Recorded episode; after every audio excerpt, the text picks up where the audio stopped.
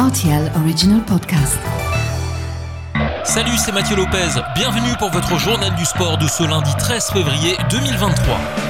Ce week-end, la BGL League a repris du service au Luxembourg. La 16e journée s'est ouverte avec une victoire du progrès 4 buts à 1 face à l'ogre du F91 qui a complètement raté sa reprise de championnat.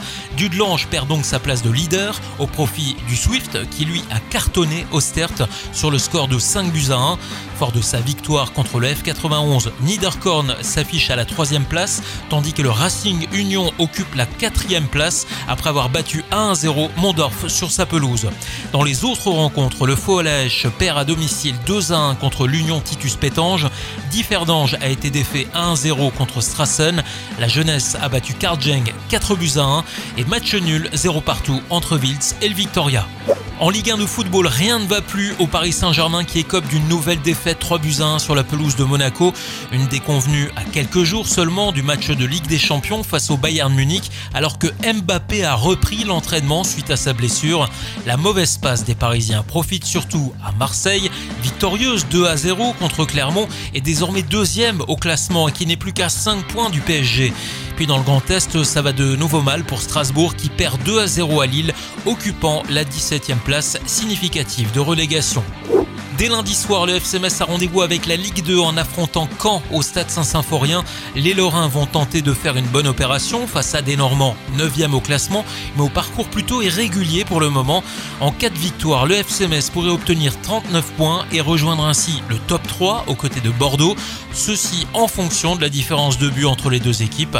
Metz-Caen, c'est lundi soir à 20h45 au stade Saint-Symphorien à Metz. En athlétisme, au meeting de Metz, Charel Greten a réalisé un nouveau record sur 3000 mètres en salle, 7 minutes et 43 secondes. Le luxembourgeois bat ainsi son record personnel et celui du pays de plus de 5 secondes, terminant quatrième de la course. Le rendez-vous de Metz était une bonne préparation pour le championnat d'Europe en salle. Il se tiendra dans 3 semaines à Istanbul. Le luxembourgeois disputera la course du 1500 mètres. Lors des mondiaux de biathlon ce dimanche à Oberhof, Julia Simon est devenue championne du monde de la poursuite. La Française remporte sa première médaille mondiale individuelle. Et en ski alpin, le Suisse Marco Odermatt s'est imposé lors de la descente des championnats du monde de Courchevel et Méribel.